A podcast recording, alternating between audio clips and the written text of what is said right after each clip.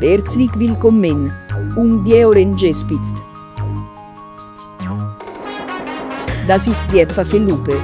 Buon praktizierende dem Pfarrern empfohlen. Politisk. Sexisk. Gut.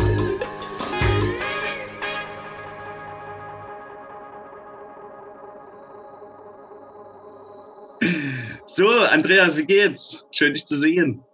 Desgleichen. Mir geht's ganz gut. Äh, der Urlaub steht vor der Tür. Äh, viele schöne Sachen gemacht. Ich freue mich, wie gesagt, dich zu sehen nach so langer Zeit, um mit dir ins Gespräch zu kommen. Wie geht's selbst? Bart, Geht mir länger. ganz genauso. Ich steuere auf ein freies Wochenende zu, wo wir uns die Wartburg in Eisenach vorgenommen haben. Ihr seid unglaublich viel unterwegs in solchen Etablissements der Kultur, oder? Ja, voll, voll. Also Schön. man muss sich ja auch ein bisschen bilden. Ne? Und die, auch die ostdeutschen Landstriche bieten ja eine Menge schöner Ecken. Genau. Heute ist der 7. Februar und wir kümmern uns heute natürlich im Hinblick auf die Jahreslosung um die 2- und 3G-Vorschriften im Gottesdienst und dann um das große, ach nee, erst noch die Lieblingsminister. Hast du deinen Lieblingsminister dabei? Ja, ja, ganz kurz. Also wie gesagt, gar nicht ganz so viel Brie machen, wie der Vogtländer sagen würde, sondern mein Lieblingsminister ist tatsächlich unser Gesundheitsminister, Karl der Große. Ähm, Karl der Große. ja, so titelte einst äh, jüngst die Zeit. Ich habe es in der Zeit gelesen, da wurde er ein bisschen verrissen, weil er wohl öfters mal also sagt, also, also, also, mhm. äh, und rhetorisch nicht so aus der Suppe kommt. So kam es mir bei diesem Artikel vor, überschrieben mit 1000 Prozent, weil der gute Mann das schreibt 1000 heißt und da ist 1000 Prozent wohl eine schöne Sache. Es geht so ein bisschen in die Statistik. Aber trotzdem, ich höre ihn gern. Ich habe das Gefühl, er weiß, wo, von was er redet. Er impft selber. Das finde ich irgendwie phänomenal. Das finde ich irgendwie ein cooles Bild, wenn er da selber impft, weil er weiß, äh, wie es funktioniert. Und ich beneide ihn nicht. Hm. Ich weiß nicht, ja. ob er das sozusagen als Gesundheitsspezialist sich vorstellen konnte, antizipieren konnte, was da auf ihn zurollt, wenn er einen Herrn Spahn beerbt. ähm, aber ich denke, also so er schlägt sich meines Erachtens sehr gut. Ich höre ihm gern zu. Ich habe ihn jetzt mal gesehen, ich glaube bei Lanz oder irgendwo, wo er da auch relativ klar gesprochen hat. Mhm. Das mag ich sehr. Und von daher Lieblingsminister Karl der Große. Also okay. ich mein, auch, auch, vom Stil her hat er sich ja geändert, so finde ich. Ja, das stimmt. Oder? So ein bisschen vom, vom fliegetragenden Nerd irgendwie hin zum Staatsmann ist, ist, ist gut. Also Karl Lauterbach. Ja. Lieblingsminister. Okay. Naja, wir haben die, die Analyse der, der 100 Tage ja noch vor der Brust. Das ist ja jetzt eher so ein Vorgefühl. Würde ich auch sagen, dass der Lauterbach mir ganz gut gefällt. Und ja, wirklich, also das, was ich in unseren Besprechungen der Programme auch immer schon mal gesagt habe, dass Leute vom Fach auch in die Ministerien kommen, das macht, glaube ich, schon groß was aus. Mein Lieblingsminister ist vielleicht nicht direkt vom Fach, sondern eher Philosoph. Aber passt da hey, vielleicht ja auch ganz gut hin, wo er ist. Darf ich raten? Na los, sag. Kürze RH. Robert. Richtig, Robby. Robert Habeck ist für mich besonders herausgestochen durch ein Interview im Heute-Journal. Und da habe ich mir den Text nochmal, also das habe ich mir nochmal rausgesucht und das zitiere ich jetzt mal. Da geht es also um die großen Vorhaben des Klimaschutzes. Er hat ja das Bundesministerium für Wirtschaft und Klimaschutz. Und vor diesen Herausforderungen ging es dann am Ende des Interviews im Heute-Journal auch darum, dass das ja alles scheitern kann und dass das auch zu viel sein kann, dass man sich da vielleicht zu viel zumutet. Und daraufhin sagt Habeck am 11.01. dieses Jahres, ja klar kann man scheitern. Wenn man sich Großes vornimmt, kann man scheitern. Aber die Alternative wäre ja, sich nichts mehr vorzunehmen aus Angst, dass man scheitern könnte. Wer wollte in so einem Land leben und wer will so eine Bundesregierung haben? Ich hätte keinen Bock, in so einer Regierung Minister zu sein. Deswegen lieber voll ins Risiko und vielleicht gelingt's ja. Und dann können wir alle miteinander stolz aufeinander sein. Und da hatte er mich. Also das war, das denke ich, wenn eine Bundesregierung so rangeht an große Herausforderungen, dann muss man eben auch viel in die Hände nehmen und dabei kann auch was schiefgehen. Aber man muss es eben anpacken und das fand ich gut. Also dieses Zitat, welches du gerade brachtest, mhm. könnte unter dem Label laufen äh, Pfaffenlubiesk. äh, äh, in Rekurs auf unsere Erwähnung in der Confessio lockerer Plauderton. Ja aber natürlich mit einem gewissen akademischen Background. Und da, das heißt, mit dem akademischen Background, ja gut. Äh, und das ist ja bei Habeck in diesem Zitat, würde ich sagen, äh, schwingt es mit. Da kommt dann ja. eben auch mal so ein Wort wie kein Bock, aber was er sagt, ist substanziell. Von daher, Lieblingsminister Robert Habeck, genau. Pfaffenlubiesk. Na schön, da haben wir die ja schon, schon abgehakt. Also du würdest du sagen, er könnte jetzt bei uns mitmachen? Er könnte bei uns mitmachen, denke ich. Wir müssten bloß aufpassen, dass er nicht zu viel Redeanteile kriegt. Aber was er sagt, klingt ja auch gut. Ne? Ja, so ja, das ich weiß nicht, vielleicht, vielleicht, liegt es an dem, was wir so sonst treiben, aber mit Worten spielen ist schon geil. Also so ja, kann er schon. Also auf, aufgeknöpften Hemd und einem coolen Jackett. Ja, jetzt trägt er ja immer Krawatte. Ja, was ist ja los? ja, mein Lieblingsminister legt die Fliege ab und deiner legt den Schlips an. Hi. Naja, wir hatten aus der vergangenen Folge noch so einen kleinen Überhang, den wir mm, ja praktisch eigentlich vergessen haben, den wir dann noch mit ein, einbinden wollten. Da wollten wir heute noch mal kurz drüber reden. Und zwar im Hinblick auf, wer zu mir kommt, den werde ich nicht abweisen oder nicht hinauswerfen. Nochmal auf die 3G-Regelungen im Gottesdienst schauen.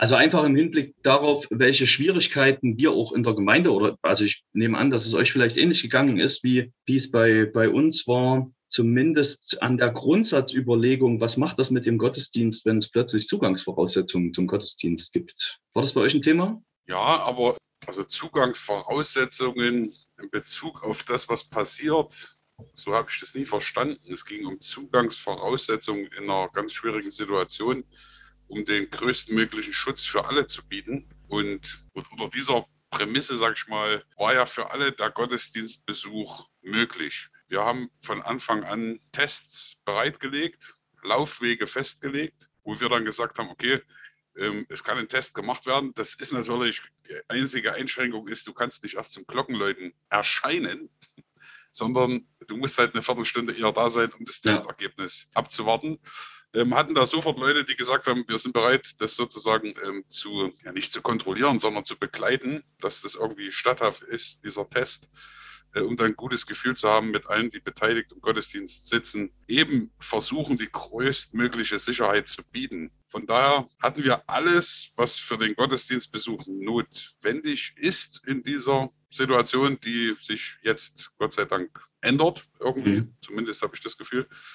Ähm, wir hatten alles, was dazu nötig ist, um das mit den Maßgaben der Bundesregierung, die wir für sinnvoll äh, erachten, nach wie vor umzusetzen. Und ich, da hatten wir keinerlei Schwierigkeiten. Es gab niemand, der gegangen ist. Mhm. Es gab niemand, der gesagt hat, das ist schließt mich vom Heil aus, wie auch immer. Denn es ist ja nur der Gottesdienst. Also das ist jetzt mit spitzer Zunge gesprochen, aber wie viele Leute kommen zum Gottesdienst? Die Zahlen sind ja unglaublich gering. Und die, denen das wirklich ein Bedürfnis ist, haben sich darauf eingelassen und darüber bin ich sehr dankbar. Und wir hatten jetzt im Café, wir haben einen Kaffeebetrieb, der anders läuft, sogar Menschen, die sich entschuldigt haben, dass sie das eben nicht mit hatten, ihre okay. Tests oder ihre, ja. äh, um, um, die Mitarbeiter in die Bredouille gebracht haben. Wie gesagt, wir hatten das alles gemanagt.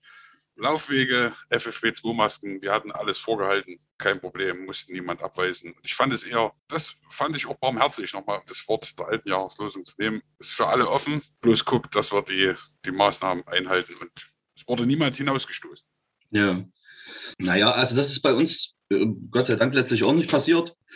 Aber ich denke, da schlägt einerseits auch irgendwie Theorie Praxis, ne? weil also theoretisch wäre es mir persönlich jetzt auch schon besonders wichtig, dass wir vom Gottesdienst als Zentrum der Gemeinde reden. Ne? Und das, wo. Mir, mir auch. Aber wo, es, wo, es, ist nicht so. Genau, ja, worum sich Gemeinde Leider. baut und wo sich dann auch Gemeinde, die sich an ganz vielen Stellen trifft, eben dort, wo sie dann tatsächlich zusammenkommt.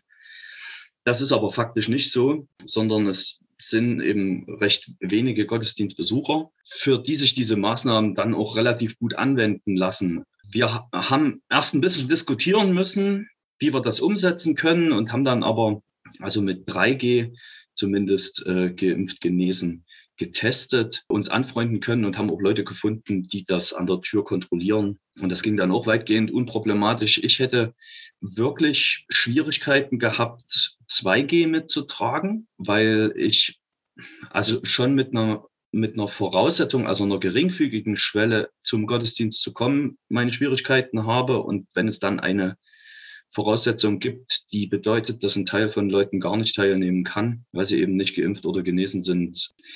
Naja, und auf der anderen Seite muss man eben immer bedenken, sind wir als Teil der Gesellschaft nicht auch mitverantwortlich und da gelten auch die Gottesdienste, also das gilt auch für die Gottesdienste, dass wir den Schutz der Menschen und den Schutz des besonders anfälligen Teils der Bevölkerung mittragen müssen.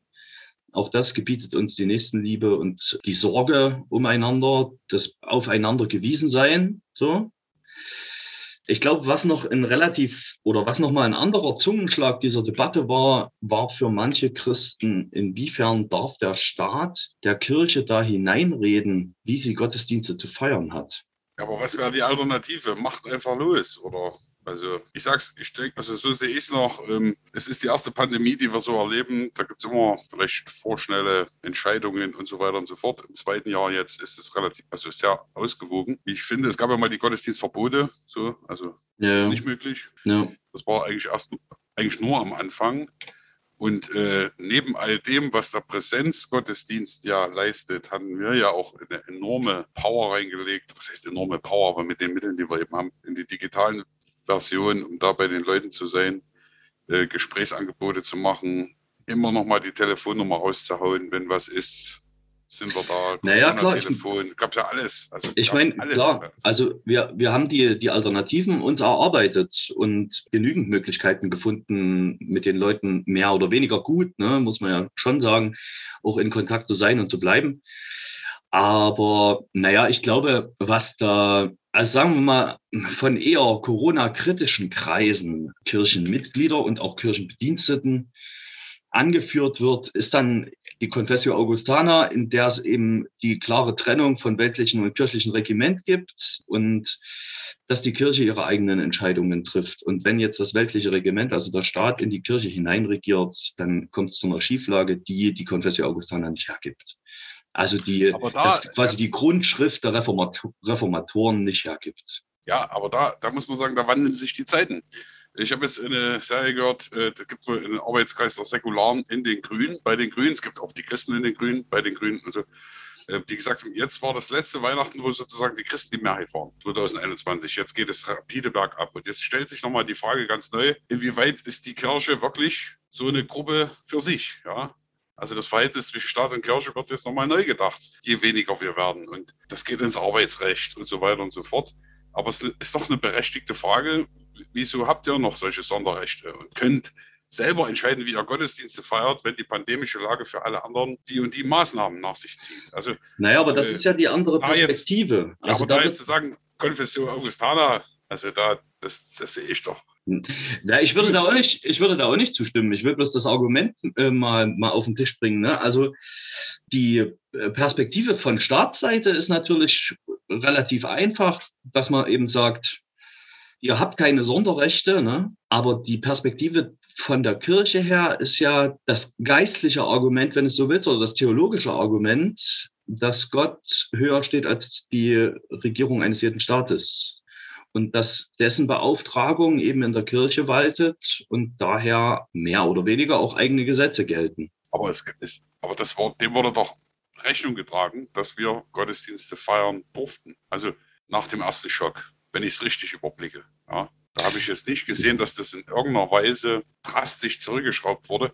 Es lässt sich aber, glaube ich, nicht kommunizieren, dass man sagt, überall als Gegenargument wird es runtergeschraubt und ihr dürft, weil ihr irgendwie auf was Göttliches rekurriert. Es wurde uns ja nichts verboten in dem Sinn. Ich finde diese Fürsorge, die wir da gelebt haben.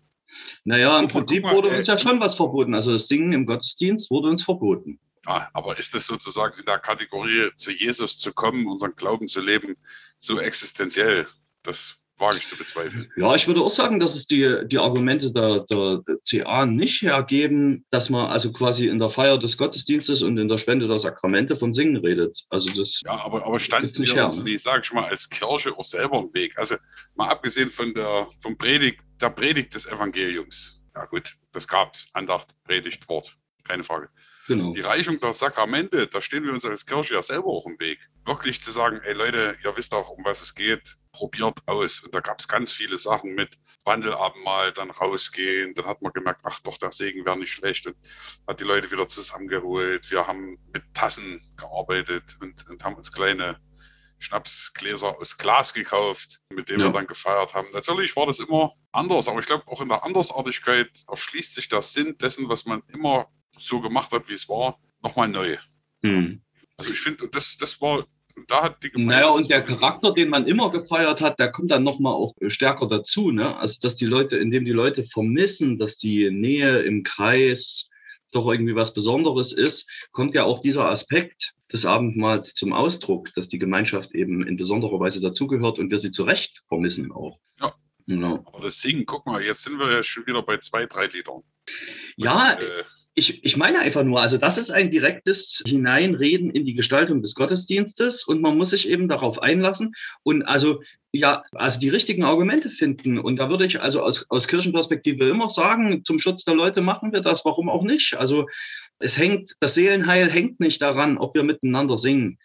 Es ist ein, ein wundervoller Ausdruck des Glaubens, meinetwegen. Ne? Aber wenn ich eben eine Zeit lang darauf verzichten muss, die Frage ist ja eher, wer sagt mir das? Das ist das Argument der Leute, die da mit der, mit der CA äh, hausieren gehen. Ich meine einfach nur, es gibt die Leute, die dann eben sagen, Kirchenregiment und Staatsregiment sind klar voneinander getrennt. Und wenn ihr uns sagt, wie wir die Gottesdienste zu halten haben, ist das zu viel. so jetzt im ersten Anwurf, es ist einfach die, also meines Erachtens, ja, das ist aber wieder, das sind wir wieder bei der Subjektivität, was uns auch beim Sinn äh, des Lebens schwer zu schaffen macht, diese Individualität. Ich finde, das sagt uns nicht die Politik um der Politik willen, sondern das sagen uns Politiker, die das Mandat haben, die Bevölkerung zu schützen. Und das gilt auch uns.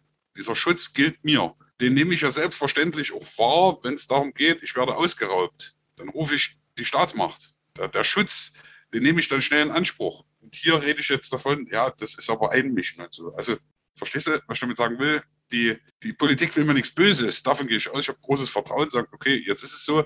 Und das gebietet der Verstand. Und der Verstand, den hat mir Gott gegeben. Sage ich jetzt mal so ein bisschen platt. Und dann ist es klar, wenn im Theater nie gesungen wird, scheint ja was dran zu sein, dass es vielleicht gefährlich ist. Dann soll ich es lassen. Also, so einfach. Hm. Habe ich das auch vielleicht auch ein bisschen naiv? Kann sein. Kann sein. Aber ich wittere jetzt keine Diktatur. Ich wittere keine Aushöhlung und Ja. Vernichtung der Kirche. Nee, das äh, äh, überhaupt nicht. Und, äh, aber nee, nee, so verstehe also ich, ich- dich jetzt nicht. Wir, wir reden jetzt Ja. über die Argumente. die genau, genau, genau. Ja, ja. Ja, ja, und aber ich denke eben trotzdem, dass man da immer auch vorsichtig bleiben muss und das, das richtige Maß im Blick behalten muss. Also, wie das ja jetzt in Sachsen zum Beispiel passiert, das finde ich durchaus sehr unterstützenswert, dass die Landeskirche sich eben doch durchgerungen hat, gegen die Corona-Maßnahmen insofern zu klagen, dass Seelsorgebesuche unter 2G-Vorschrift nicht möglich sind. Also, dass ich nicht in der Notfallseelsorge von einem Seelsorgesuchenden oder einem Verunfallten oder einem traumatisierten Menschen verlangen kann, er soll mir sein 2G-Zertifikat erst zeigen, erst dann hat er den Anspruch, mit mir zu sprechen. Das geht nicht. Und das trifft in der Krankenhausseelsorge genauso zu wie in den Pflegeheimen. Und da zu sagen, hier ist eine Grenze erreicht, hier gehen wir rechtlich dagegen vor, dass unsere Seelsorgerinnen und Seelsorger landesweit immer zu den Menschen können, wenn sie gebraucht werden, das finde ich gut. Also ist aber nochmal eine ganz andere Nummer. Ne? Nee, nee, spielt ja schon mit in das ganze Thema rein. Ich finde bloß, man kann es halt so oder so sehen. Ich habe das ja auch verfolgt. Ich kann das auch als Schutz des Einzelnen erstmal lesen. Also, na klar, will ich mich selber dafür entscheiden können, ich gehe dort rein. Ja, also, ich war auch schon auf der Intensivstation bei Covid-erkrankten Patienten, habe auch schon Seelsorgetermine wahrgenommen, bin mir aber dessen bewusst, das ist es keine Pflicht. Ich kann auch wirklich sagen, nein. Also, Verstehst du? Und das ist nicht auf meinem Mist gewachsen, sondern es, da gab es rechtliche Vorschriften. Also es ist auch ein gewisser Schutz von Überaktivität und also ich, auch der eigenen Persönlichkeit. Nicht zu sagen, ich besuche dich nicht, weil ich nie will, sondern zu sagen, okay, ich darf nicht. Also das, das, so habe ich das irgendwie verstanden, dass man sagt, Dass man dahinter in Deckung gehen kann. im Notfall ja. Und das finde Ja. ich nicht schlecht, das finde ich Ja.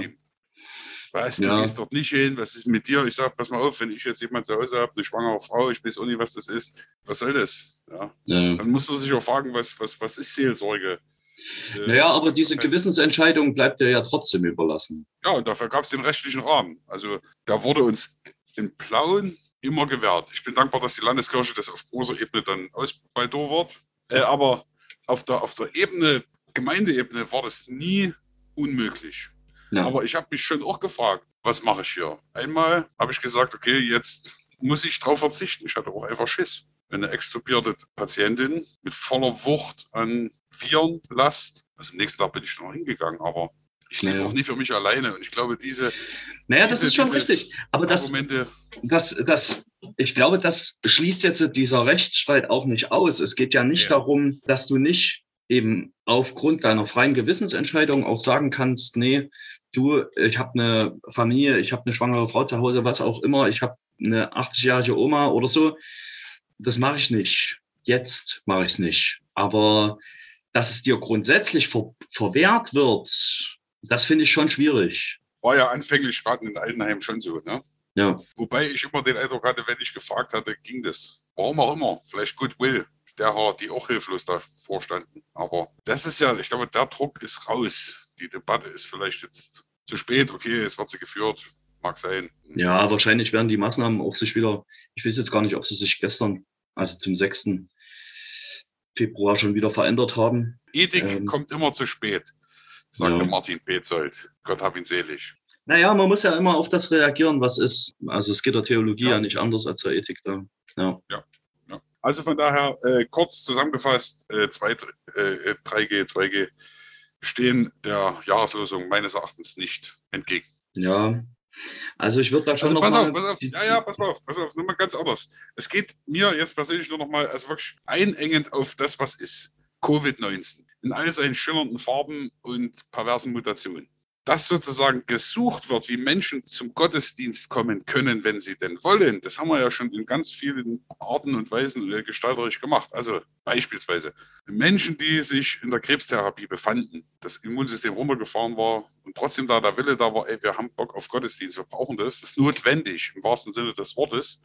Dann haben wir sozusagen, oder habe ich in der Kirche eine Sakristei ausgeräumt, habe die schön hergerichtet, da konnten die Leute sitzen. Oder hinten in der Kirche was eingeräumt, dass die jetzt nicht aussätzig sind, sondern dabei sein konnten. Da stehe ich drauf. Das ist richtig. Das sollten wir tun. Und da gibt es ganz viele Möglichkeiten. Und da sind wir auch offen für alle. Also ich habe noch nie einen Gottesdienst erlebt, wo ich nicht kommen kann, wie ich will. Das sind eher unsere eigenen Barrieren. Mit Jogginghose äh, oder was, wo wir uns nicht Ja. trauen. Ja. Das sind ja in unseren Köpfen. Es geht mir jetzt um Covid-19. Und wo jetzt immer deutlicher wird, es ist schon auch sinnvoll, nicht zu singen, wenn es um die Aerosole geht. Und da denke ich, sind die Regelungen für mich akzeptabel, umsetzbar, haben einen Hintergrund, den ich mittragen will. Und bin auch dankbar, dass es funktioniert. Natürlich ist es beim Einlass immer doof, das, aber es hat sich eingespielt. Ich hoffe, das hört jetzt auf. Wir sind jetzt auf guten Weg. Genau. Ja, also wie, wie gesagt, ich bin da bei 3G im Gottesdienst, bin ich ganz bei dir. Wären die 2G gekommen oder ko würden sie noch kommen, müssten wir da, glaube ich, nochmal anders Ja. drüber reden. Und also da weiß ich auch nicht, würde ich auch zusehen, dass wir irgendwie einen nahegelegenen Raum hätten, wo wir den Gottesdienst übertragen oder so. Also mindestens irgendwas, wo die Leute nicht wieder abgewiesen werden, ne? Ja. Nur weil sie das Zertifikat nicht haben. Das müsste schon sein, aber ansonsten äh, bin ich da ganz bei dir. Ja. Ja, es wäre doch auch schlimm. Also es wäre ja trotzdem, es ist trotzdem schlimm, wenn wir das hätten. Ja, wir hätten einen ungeimpften Raum, geimpften Raum und geboosterten Raum und genesenen Raum. Also da, da müssen wir uns was anderes überlegen. Ja, wahrscheinlich. Aber ich hoffe, dass dieser Schnellschuss. an uns vorübergeht. Wenn es so ist, Ja. dann müssen wir was drüber nachdenken. Ja. Denn jetzt, äh, das sind ja auch die Debatten, ist ja die Frage, wie kriegt man es wieder zusammen? Ja, also nicht jetzt Geimpfte gegen Ungeimpfte und diese ganzen. Ich hoffe, dass das wieder funktioniert, dass wir da irgendwie als Gesellschaft auch zusammenbleiben. Und auch als Kirche. Guck mal, was ich habe. Äh, hier für die Podcastaufnahme hat nur mein Sohn gebastelt. Oh, Äh, schön. ein- Ein Untersetzer. Ein Untersetzer und er frug mich, Vater, trinkst du Bier? Also er hat wahrscheinlich gefragt, trinkst du Bier, Vater? Ähm, Vater, trinkst du Bier? Ich habe dir einen Untersetzer gebaut und den kannst du mitnehmen zur Podcastaufnahme. Das ist doch schön, oder? Sehr gut, schön. Das bringt mal ein bisschen Farbe ins Spiel. Gut. Konvex Okay. und konkav. Jawohl, wir kommen in unsere Kategorie konvex oder konkav. Du eine, ich zwei oder du zwei, ich zwei? Ich habe nur eine ganz kurze. Gut, dann du eine, ich zwei. Hau raus. Catégorie convexodaire concave.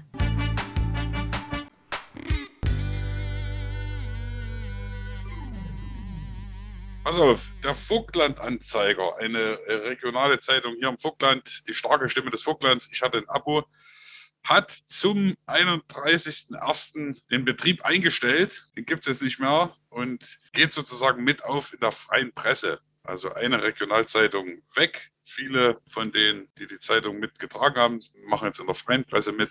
Aber es gibt halt nur noch eine Regionalzeitung, das ist die Freie Presse mit dem Teil Plauen. Also Vogtland-Anzeiger stellt nach über 20 Jahren, fast 30, glaube ich, den Betrieb ein. Das scheint mir ein also wirklich massiver Rückschlag für die Bestrebungen, nee, für die Bestrebungen des Vogtlands zur Selbstständigkeit zu sein. Bitte? Gibt es äh, gibt's, gibt's nicht auch immer noch Separationsbewegungen ins, im Vogtland, die das Vogtland zu einem eigenen Land machen wollen? Also, Äh, und nicht, das, dass ich wüsste, was das denn ist. natürlich nicht. Und also ein, Natürlich eigen, ein freies Vogtland ohne, ohne Vogtlandanzeiger, das äh, geht natürlich nicht. In diesem Sinne wäre das also wirklich Alter. äh, konvex. Aber ich denke, ich, ich weiß nicht, welcher Beliebtheit sich der Vogtlandanzeiger erfreute, da er nur den Betrieb einstellt, offensichtlich schwindender Beliebtheit. Ja. Insofern schade, wirklich schade, aber eher konkav. Gut, ich hatte mich ja lange damit überhaupt äh, herumgeschlagen, ob ich äh, das Abo jetzt sozusagen mal auflöse, um auch die freie Presse zu lesen. Es ging jetzt auch darum, ich bin jetzt schon ein Stück hier und wollte so, mal wechseln. Aber jetzt, als es sozusagen so war, als Fakten geschaffen wurden und der Vogtland-Anzeiger nicht mehr existent ist, finde ich es wirklich schade. Also einfach über die Meinungs-, einfach als Punkt der Vielfalt im Printmediensektor für uns. Weil ich dann so denke, immer gerade die, die Medien haben es auch wirklich schwierig. Thema Lügenpresse und so weiter und so fort. Dass sozusagen das Monopolistische dann noch mehr dazu führt, dass Leute sagen, das ist Gassenjournalie. Ja. Das finde ich echt tragisch und sehr traurig und auch gefährlich. Naja, also wenn man es wenn man's in, Von daher würde ich sagen, konvex.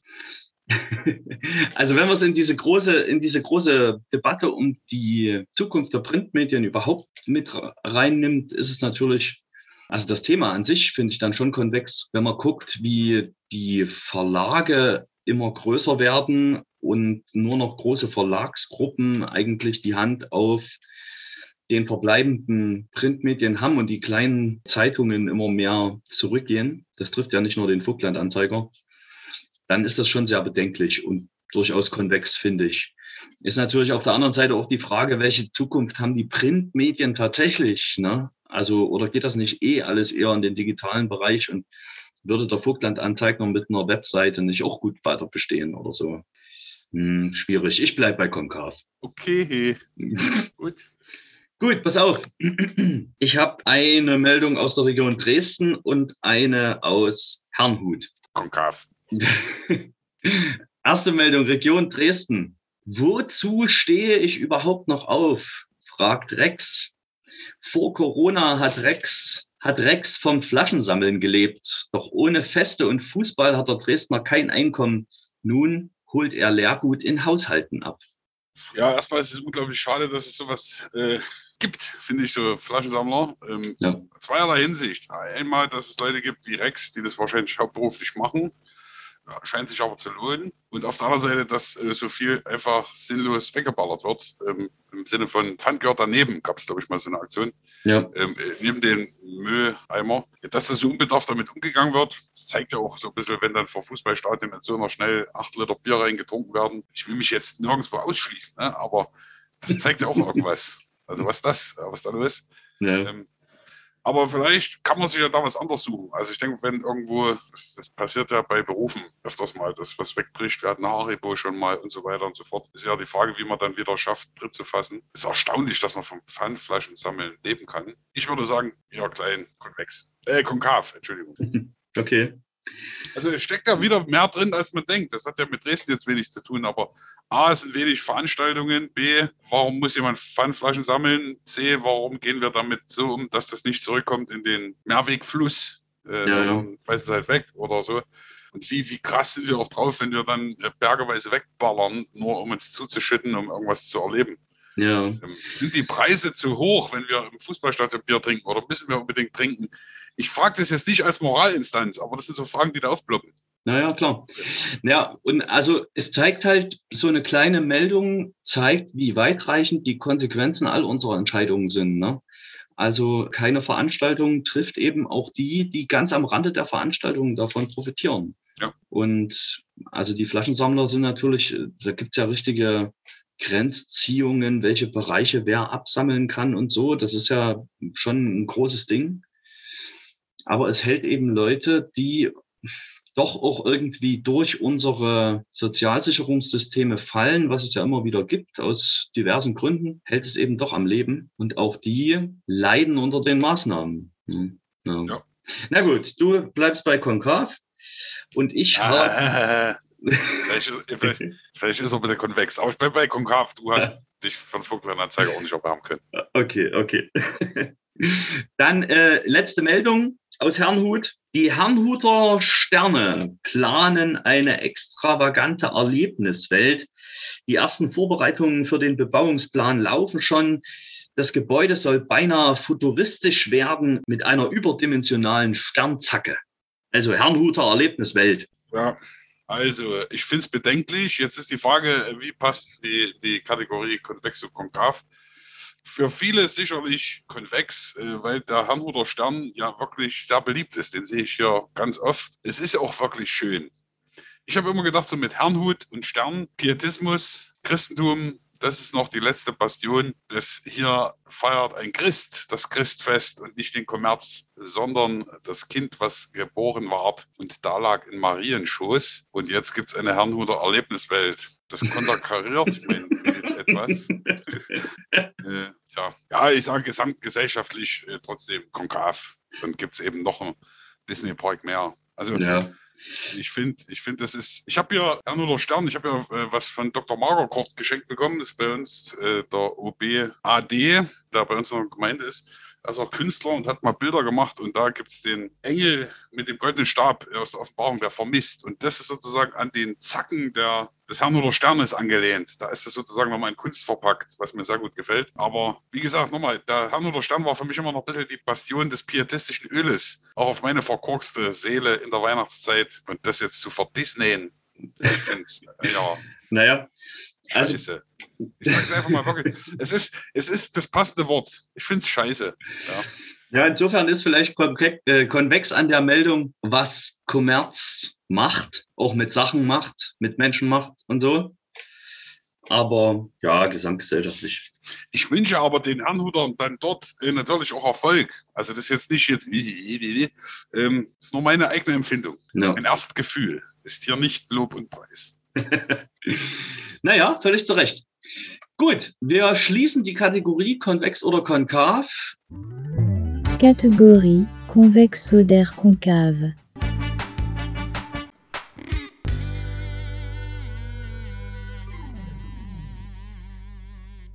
und steigen in das ein, was du uns vorbereitet hast. Es soll uns nämlich heute um Sinn gehen. Genau, wir hatten eine Dienstberatung, so kam ich zu dem Text, ich hätte ihn überlesen. Und zwar hat die Elke, die ist bei uns äh, Kindergartenleiterin in der Pusteblume, in unserem Kindergarten, diesen Text gelesen. Es gab im Zeigt-Magazin Nummer 52 vom 16.12.2021, hat aufgemacht mit der Frage, was machen wir eigentlich? Du bist ja auch Zeitleser, denke ich, oder? Ja. Im, Mag im, im Ja, ja, Magazin. ja, ja. Nach das wie ist ja vor. so viel, das Magazin fällt dann immer raus und dann ist man entweder angesprochen oder nicht. Und die Frage war, äh, was machen wir eigentlich? Dann blättert man um, dann wird dieser Titel nochmal konkretisiert. Da steht dann über die Suche nach dem Sinn des Lebens. So. Und das hat eben die, die Elke gelesen und hat gesagt, Mensch, die Menschen sind auf der Suche nach Sinn, das ist auch ihre Wahrnehmung. Schade ist bloß oder bedenklich, dass sie ihn bei uns nicht suchen. Also sprich in der Kirche, im Christentum. Und das ist eben dieser Text, das große Warum. Den habe ich mir angeguckt und ich finde den ganz schön, auch so mal über den Sinn des Lebens da mal ins Gespräch zu kommen. Das ist eine Frage, die man sich nicht jeden Tag stellt. Ich weiß nicht, wie es dir geht, ob du jeden Tag aufwachst und Doch, denkst, doch. ach, Gleich der erste Gedanke am Tag. Äh, gehst du dann wieder ins Bett, machst du dir ein Bier auf, wie wie geht es weiter? Das, das ist krass. Dieser Artikel macht es ähnlich, ja, also nicht ähnlich. Es steigt ein mit Größen sozusagen der Weltgeschichte. Geschichte. Und mal wieder äh, Thomas Stretter zu. Thorsten. Thorsten, Thomas, habe ich jetzt Thomas gesagt? Thorsten, Entschuldigung. Wir hatten ihn so lange nicht, dass du den Vornamen schon vergessen hast. nee, nee, ich habe wieder was von ihm jetzt gehört und gelesen, war ganz schön. Na gut, nee, Thorsten Sträter. Pass auf, in einem Gespräch mit Hazel, wie ist die? Hazel Brugger. Brugger. Hazel Brugger. Auch interessant. Das, das fand ich ganz cool. Okay, ich schweife ab. Es geht um Größen der Weltgeschichte, wozu äh, Burger und natürlich auch äh, Sträter gehören. Aber es geht um. da, da, bi- hallo? Da bist du aber sofort mit drin in dem Thema.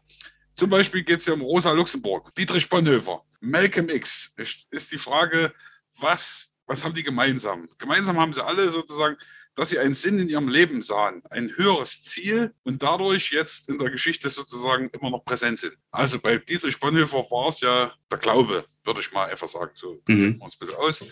Malcolm X äh, gegen Rassismus und so weiter und so fort. Und es kommt auch schon ein jüdischer KZ-Häftling vor, und zwar Viktor Frankl. Viktor Frankl, der kommt dann sozusagen zum Schluss des Artikels nochmal, und es ist ganz schön auch literarisch ineinander verwoben, diese Zeilen von Kilian Treutier. Also Sinn des Lebens, die haben alle ein Ziel. So, und dann wird es sozusagen kleiner gemacht, der Artikel, und bezieht sich auf eine Frau, die wird hier in diesem Artikel einfach mal Sophie genannt. Und sie ist gerade so ein bisschen in einer Lebenskrise. Sie fragt sich eben auch, was ist der Sinn meines Lebens? Sie hat eine Tochter, sie hat einen Beruf, eine Freundin ist gestorben. Und an der Stelle fragt sie sich eben, wie soll mein Leben weitergehen? Was ist jetzt überhaupt der Sinn äh, des Ganzen?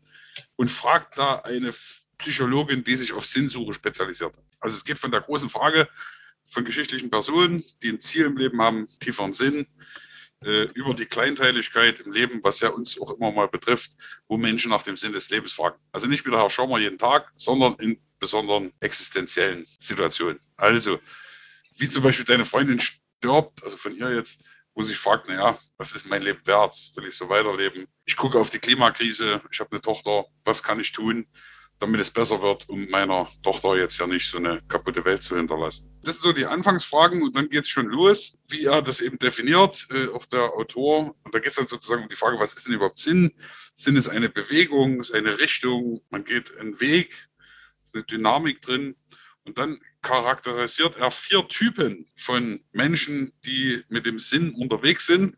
Und zwar gibt es eine Vermesserin des Sinns, es gibt den Archäologen des Sinns, es gibt den Skeptiker des Sinns und es gibt den Anwalt des Sinns. Und das ist doch schon mal sehr schön, oder? Ja. Wo würdest du dich da einsortieren? Kannst du dich davon einsortieren? Ich finde alles unglaublich interessant. Ich wäre eher der Anwalt des Sinns. Okay. Naja, werden wir, werden wir mal sehen. Äh, Ja, erklär mal die Kategorien.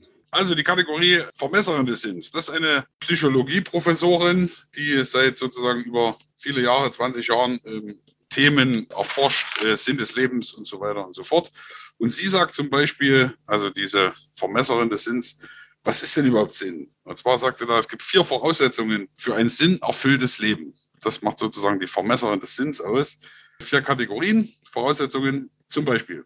Menschen brauchen das Gefühl, dazuzugehören. Ja, das macht sozusagen ein sinnhaftes Leben aus. Platz in der Welt haben. Zweitens, man braucht eine Richtung im Leben, eine Aufgabe, die man verfolgt. Dann drittens sollte man spüren, dass äh, die Weltanschauung, die man hat, stimmig ist. Also nicht irgendwie absolut abgedreht. Wobei da natürlich dann schon die Frage ist, das sehe ich schon auch in meiner Weltanschauung als Christ, wird aber auch jeder Mensch haben, der in den Verschwörungsmythen unterwegs ist oder Erzählungen. Da geht es auch darum, wenn die Gruppe klein ist, sind es eben nur wenige, die wirklich durchsteigen.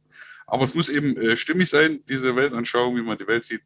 Und dann geht es um Resonanz. Also das Handeln muss Konsequenzen haben. Diese vier Sachen müssen sozusagen erfüllt sein oder das sind Voraussetzungen für ein sinnerfülltes Leben. Und da stimme ich ja überein. Ja, das kann ich gut nachvollziehen.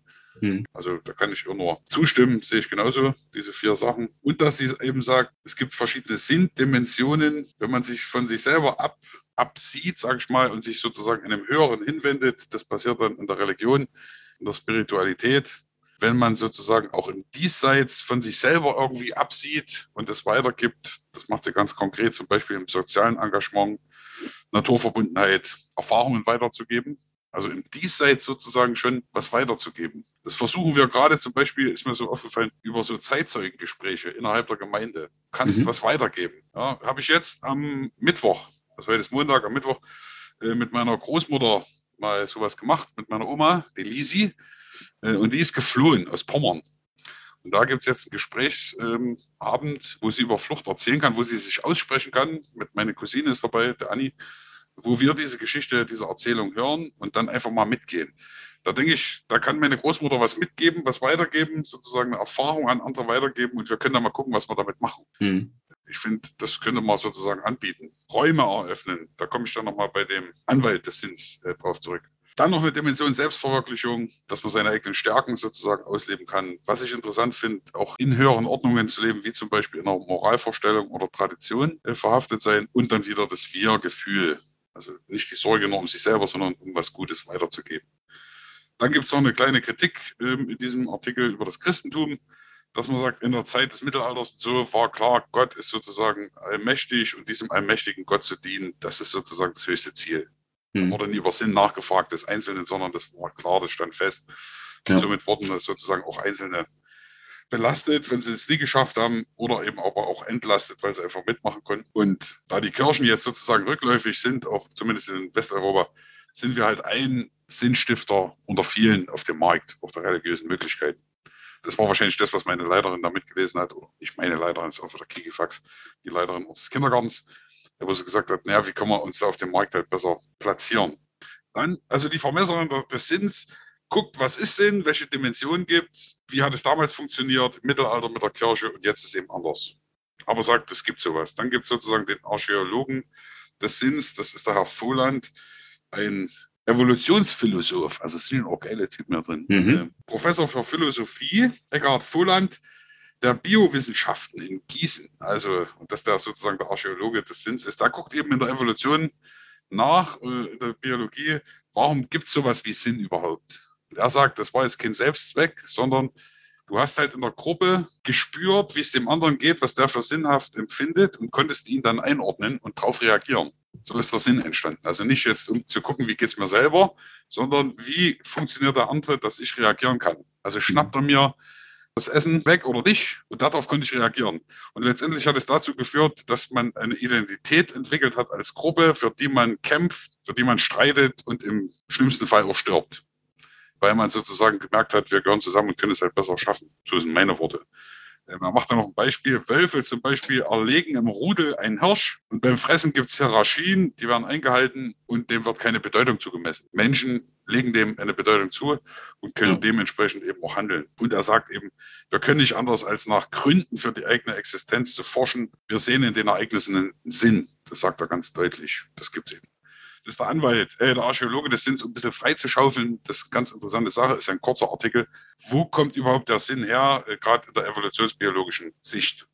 Dann gibt es den Skeptiker des Sinns, den finde ich eigentlich auch ziemlich cool, muss ich mal sagen, so als Typ. David Hunt heißt er und auch Professor, ein Statistiker. Und der sagt im Prinzip, eigentlich ist alles äh, Zufall. Also so habe ich das verstanden. Gibt keinen Sinn. Mhm. Ja, kann eben, das ist im Raum der Möglichkeiten. Also finde ich echt ganz cool. So, ähm, zum Beispiel, dass eine Frau, äh, schreibt man ja eben 50 Mal, über 50 Mal im Lotto gewinnt, ist kein Wunder oder so, es ist im Bereich des Möglichen. Ist zwar nicht sehr wahrscheinlich, aber es kann schon so sein. Und er sagt, er, hat auch, er kriegt auch viel Kritik, weil er sagt, ja, meine Frau, also Mails, ja, meine Frau äh, ist wieder gesund geworden, das kann nur ein Wunder sein. Und, so. und er sagt dann, ja, das ist eben auch Zufall. Er will aber auch niemand verletzen, verstehst du? Das ist mhm. jetzt keiner, der sagt, haut mir mit eurem scheiß Sinn ab, sondern er sagt, das gibt's nie, weil er sagt, er will sozusagen von tiefer, nach dem Streben nach einem tieferen Sinn auch entlasten, um nicht am Ende, so mit meinen Worten, vor einem sinnlosen Leben zu stehen. Das mhm. ist ein gewisser Schutz. Er sagt, das gibt's eben nie, es ist nur Zufall. Und Befreiung von dem Zwang nach einem sinnvollen Leben, das will er den Leuten nehmen. Und er ist eben Statistiker, einer der weltweit führenden. Und sagt, oh Gott, das ist eben Zufall. Ne? Alle Ereignisse sind Zufall. Ende. Und dann äh, fragt er uns, belügen wir uns da nicht in die eigene Tasche, wenn wir so einen größeren Sinn-Zusammenhang äh, konstruieren. Es ist nicht nur Illusion. Also er dekonstruiert das alles ein bisschen, was mhm. ich auch erstmal ganz, ganz gut finde. Das kann ich gut hören. Äh, mal gucken, was man damit macht. Fühle mich ertappt, weil ich mich, äh, weil ich immer den, also für mich war das immer klar, dass es einen Sinn gibt. Ja, wenn ich mal zurückgucke, das jetzt immer so verbalisiert wurde, aber dass das Leben einen Sinn hat, stand für mich immer fest.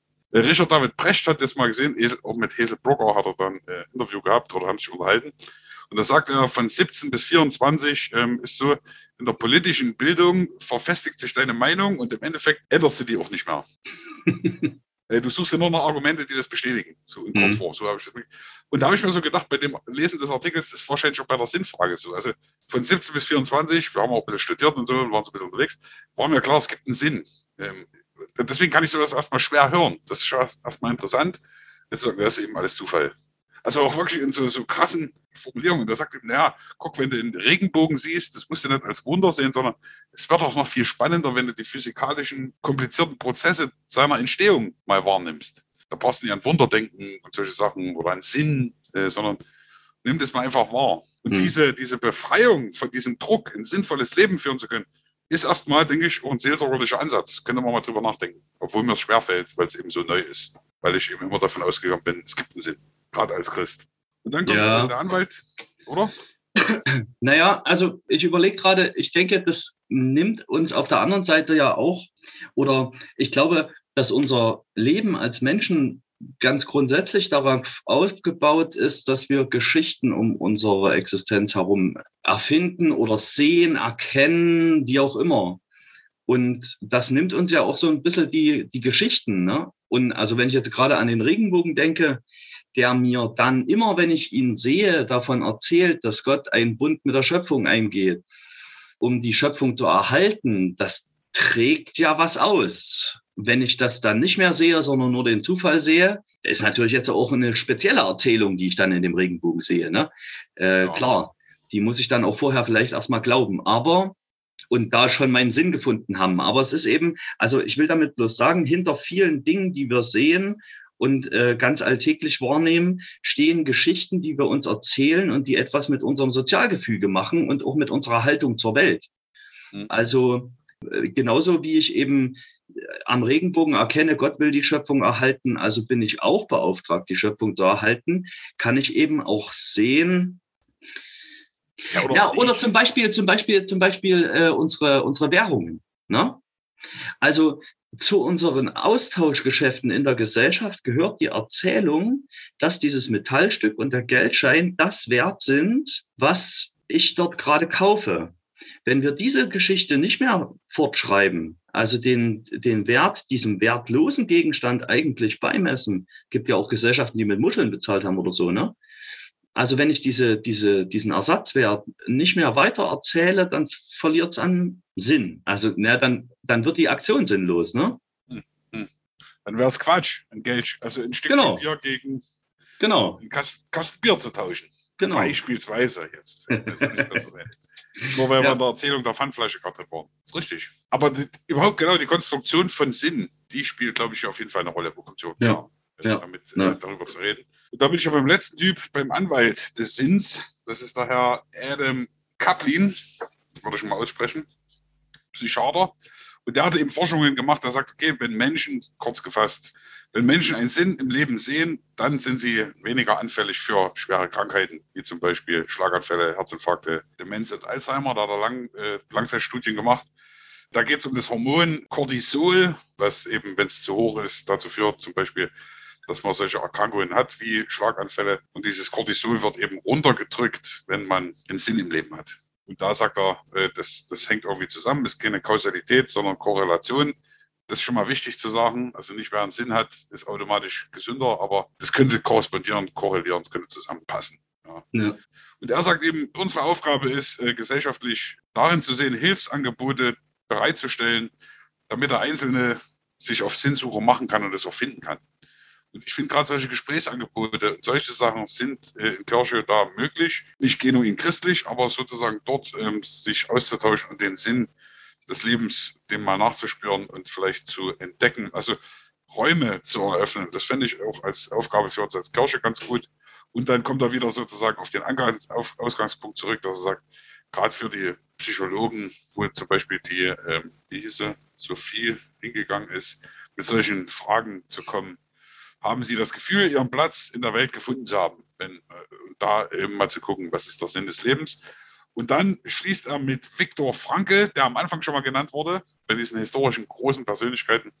Viktor Frankl war ein Psychiater und neben, das fand ich interessant, ähm, zum Beispiel neben äh, Sigmund Freud, der den Willen zur Lust als Antrieb des Menschen sah, und neben Alfred Adler, der den Willen zur Macht als Antrieb des Menschen sah, beschrieb Frankl sozusagen als Kern des menschlichen Wesens den Willen zum Sinn. Ja, Franke, den Willen zum Sinn. Das ist mega klasse, müssten wir mal gucken.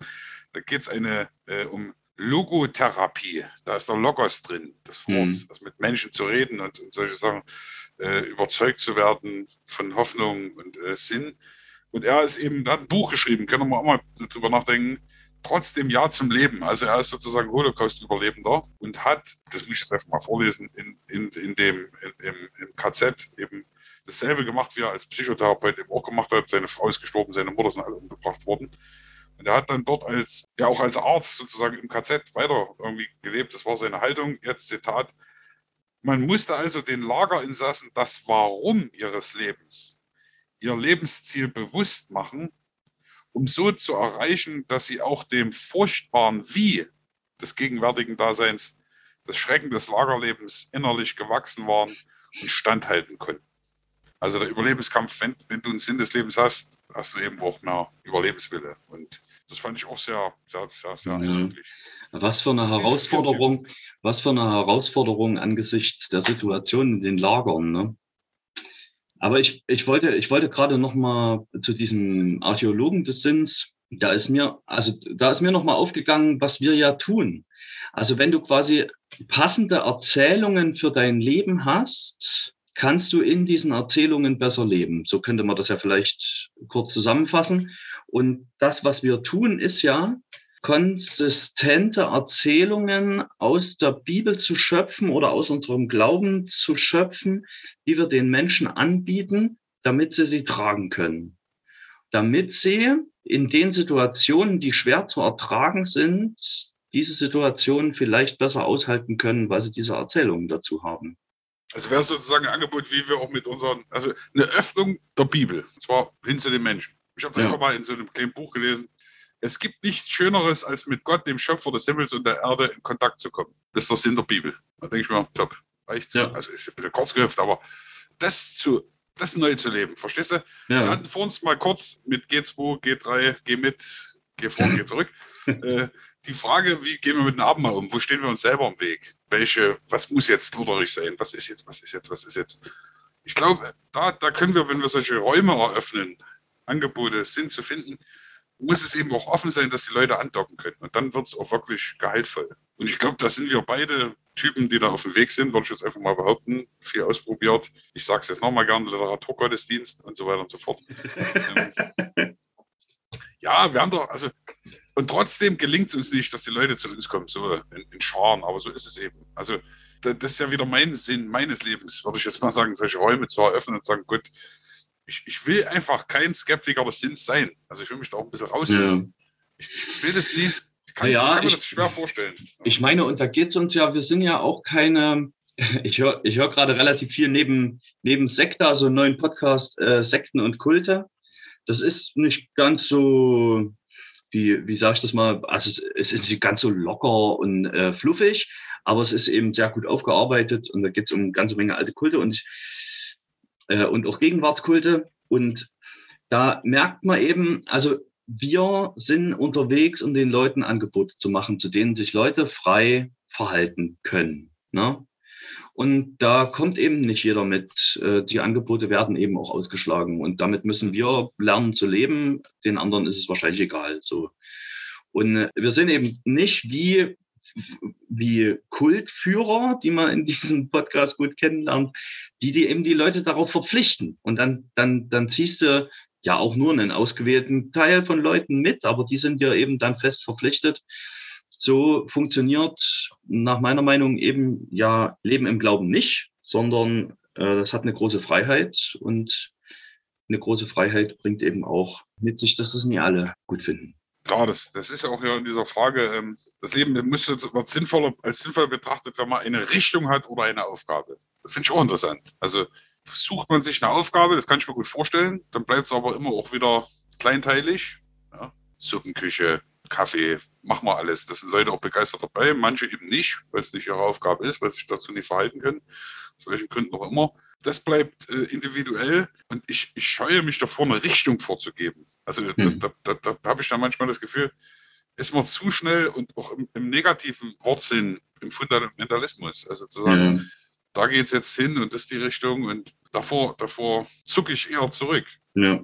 Aber mit der Aufgabe kann ich mich gut identifizieren, zu sagen, es gibt eben ein paar Aufgaben, so, und das ist dann ja wirklich lokal. Also die Aufgaben von der Kirchgemeinde oder von Menschen, die zusammen was bewegen wollen, ist in Heinichen, glaube ich, eine ganz andere oder kann eine ganz andere sein, zumindest von der Struktur als in Blauen. Ne? Ja. Naja, und wenn man jetzt den großen, den, den, den großen Bogen noch zur Jahreslosung zurückschlägt, dann ist das ja quasi, könnte man sagen, ein Sinnangebot, ein sehr schönes.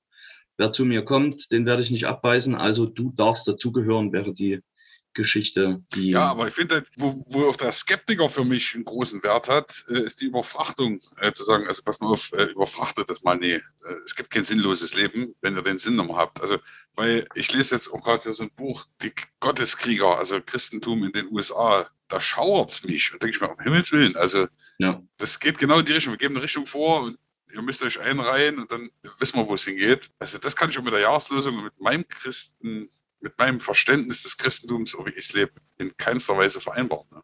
Ja. Also geht es dann darum, Donald Trump sagt, ja, weiß ich, also ich, das Kind Donald Trump-Bashing, überhaupt nicht, aber das Christentum hat Macht und mit mir zusammen könnt ihr die Macht sozusagen auch leben. Da gruselt es mich. Ja. Also da, da, da sehe ich eher den Sinn darin zu sagen, nee, das hat auch mit Kreuzestheologie nichts zu tun. Ja.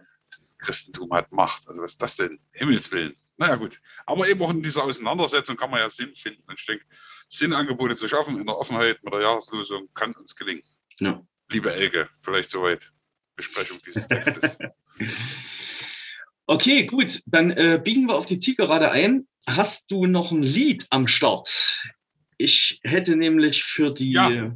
Playlist ein sehr schönes Lied. Ich habe noch nie auf die äh, äh, Loop-List zurückgegriffen. Ne? Auch matt. Hast du nicht, ich- ey. Ich habe die ganzen Mann, Lieder. ey. Ich, ich gucke, die ist aber bei Spotify zu finden. Oder Die nicht? ist, doch, doch, die ist bei Spotify zu finden. Unter Loop-List. Nee, oder Pfaffen-Loop-List. Oder Ja, ich also sag's einfach nochmal. Ich sage das jetzt einfach nur nochmal, damit es alle nochmal hören. Weißt du? Genau, also die Looplist zur Pfaffenlupe ist auf Spotify unter Loop, L-O-O-P, minus List. Und da findet ihr die auf jeden Fall. Loop minus List zur Pfaffenlupe oder nur Looplist. Ihr findet die Looplist der Pfaffenlupe. Und da pack ich jetzt drauf von Casper das Grizzly-Lied, denn in diesem Lied gibt es eine Textzeile, die lautet, der Sinn des Lebens ist Leben. Punkt, Ende, aus. da hätte sich Kilian Trottier den ganzen Artikel sparen können. da finde ich tatsächlich auch in einer christlichen Perspektive ganz schön, ne, wenn man, also wenn man Gott als die Kraft des Lebens beschreibt, ne, dann liegt Gott da auch schon mit drin. Macht Sinn. Pass auf. Zitat aus dem Artikel nochmal. Das finde ich schön, das muss ich nochmal sagen. Die indogermanische Wurzel des Begriffes liegt im Verb send, was so viel bedeutet wie gehen, reisen, eine Richtung nehmen. Sinn hat man also nicht. Man erlebt ihn nur, wenn man in Bewegung ist. Und darauf habe ich mir so gedacht, kommt für mich auf die Looplist Danger Dan, Hm, lauf, lauf davon. geil. Also wir packen Denn- ja echt die übelsten Kracher drauf. Denn schwerer rein zu, reinzukommen, ist es wieder rauszukommen. Ich möchte noch ganz kurz sagen, also weil äh, der Sinn des Lebens ist eben das Leben selbst oder wir der Sinn selbst oder so. Es gibt immer, und das ist, hat mich schon noch mal, noch mal gefreut, im Zeitmagazin. Es gab in der darauffolgenden Woche im Zeitmagazin vom 22.12. etwas zum Thema Wunder von den wunderbaren Damen. Es ist nicht despektierlich, aber wir haben den Podcast schon oft erwähnt unter Pfarrerstöchtern Johanna Haberer und Sabine Röckert. Etwas zum Thema Wunder, dass sozusagen das Unmögliche möglich wird. Das korrespondiert ja auch mit dem Sinn, also dass, dass Ja. da auch, auch, auch was passiert und in Bewegung ist. Und äh, Zitat, wer nicht an Wunder glaubt, ist kein Realist. Und das hat kein geringer gesagt als Physiknobelpreisträger Niels Bohr. Okay, ganz dummer, ne? Ja, Gut, ja cool. so gut. Du hast noch ein geistliches Wort zum Schluss für uns? Ja, es ist wahrscheinlich ein bisschen zu lang, weil die Folge ja auch schon wieder unglaublich lang ist. Ne? Ich will dich ja nicht zum Kürzen zwingen. Ähm, Naja, haus mal raus, trotzdem. Schau's mal raus. Du kannst es ja, genau. Äh, Und zwar soziales Glaubensbekenntnis, das habe ich geklaut von unseren evangelisch-methodistischen Geschwistern, aber sehr inspirierend.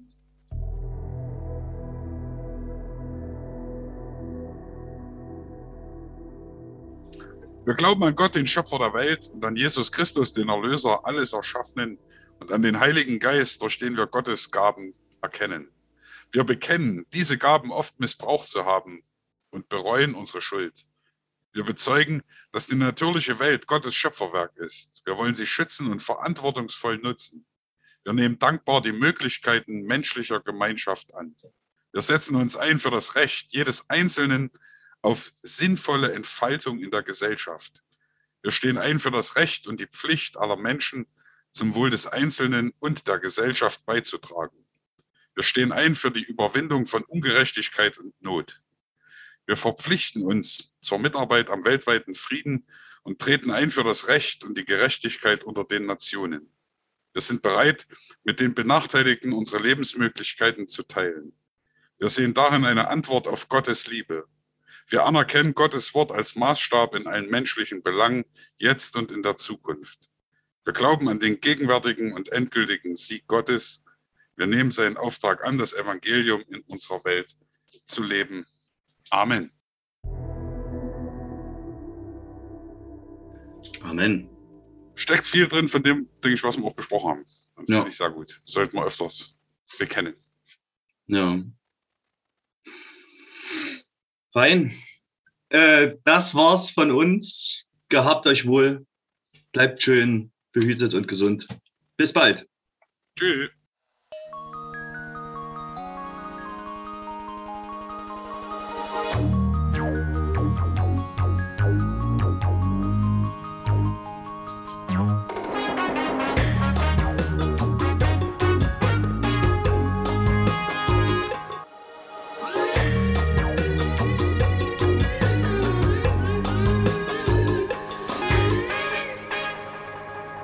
meine Hose findet man jetzt auch los.